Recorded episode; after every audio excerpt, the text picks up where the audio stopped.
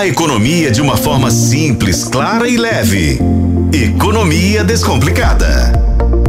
Com a editora adjunta de atualidades e de economia de O Tempo, Cíntia Oliveira. Tudo bem, Cíntia? Tudo jóia. Oi, Adriana. Oi, Luciano. Oi, ouvintes. Olá, Cíntia. Tudo bem? Tudo jóia. Cíntia, então a gente vai falar hoje sobre franquias. Parece que o mercado está aquecido, né, para esse tipo de negócio. Exatamente, o Botinha trouxe, desculpa, Alexandre Nascimento, nosso repórter de economia, que sempre chamado de carinhosamente de Botinha, trouxe os números que mostram um otimismo, né, no setor de franquias e trouxe esse exemplo muito bacana da American Burger, né, que nasceu pequenininho em Contagem, já está querendo chegar aos Estados Unidos e, e é sempre assim, né? Quando tá, quando a economia começa a aquecer, esse setor sempre aquece. Quando começa a dar errado, o pessoal já vai esfriando a abertura de franquias, né? É muito termômetro assim da, da economia. O que eu gostaria de falar é sobre como as pessoas às vezes têm visão deturpada sobre franquia. Muitas vezes a pessoa está com dinheiro na mão ah, saiu do emprego, ganhou uma herança, ganhou uma bolada, né? Aí ela fala assim: Nossa, o que eu faço com isso? Já sei, vou atrás de uma franquia. A pessoa não tem ideia de como se empreende, não tem ideia de administração. Ela só acha que se ela investir numa coisa que deu certo para outra pessoa, que vai dar certo para é, ela. A única ideia que ela tem é de que aquilo vai ser certo, né? Vai ser um é, investimento Exatamente. Certeiro. Não, é, se eu abrir uma lanchonete do McDonald's é certeza de dar certo.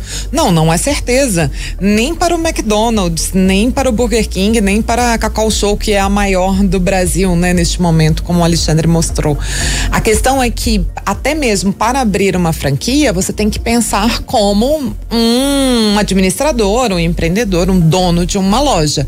Você vai mexer em todos os, os, números, você vai fazer planejamento, você vai trabalhar muitas vezes atrás do balcão, você vai ter que lidar com faltas de empregado, empregado que faltou, é, abertura de vagas, demissões, é, problemas que acontecem né, fornecedor que não entregou. Então você vai lidar com os mesmos problemas da pessoa que é dona da mercearia ali do seu bairro. É, ter uma franquia é ter uma loja como outra qualquer.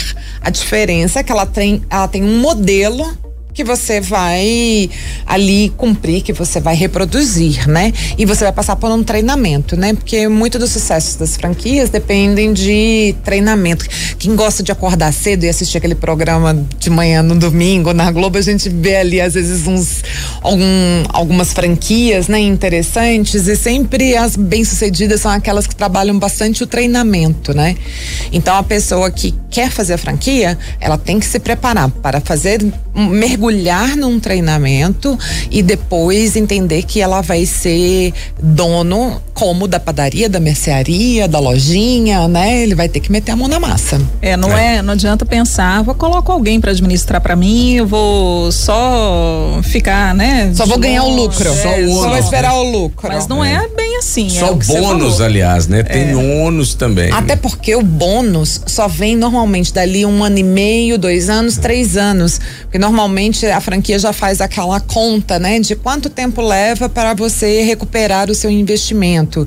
E normalmente é um prazo bem longo. Então eu acho assim, quem não quer ter trabalho, é melhor às vezes pegar o seu dinheiro, chamar o seu gerente do banco e ver a melhor forma de investir de forma segura.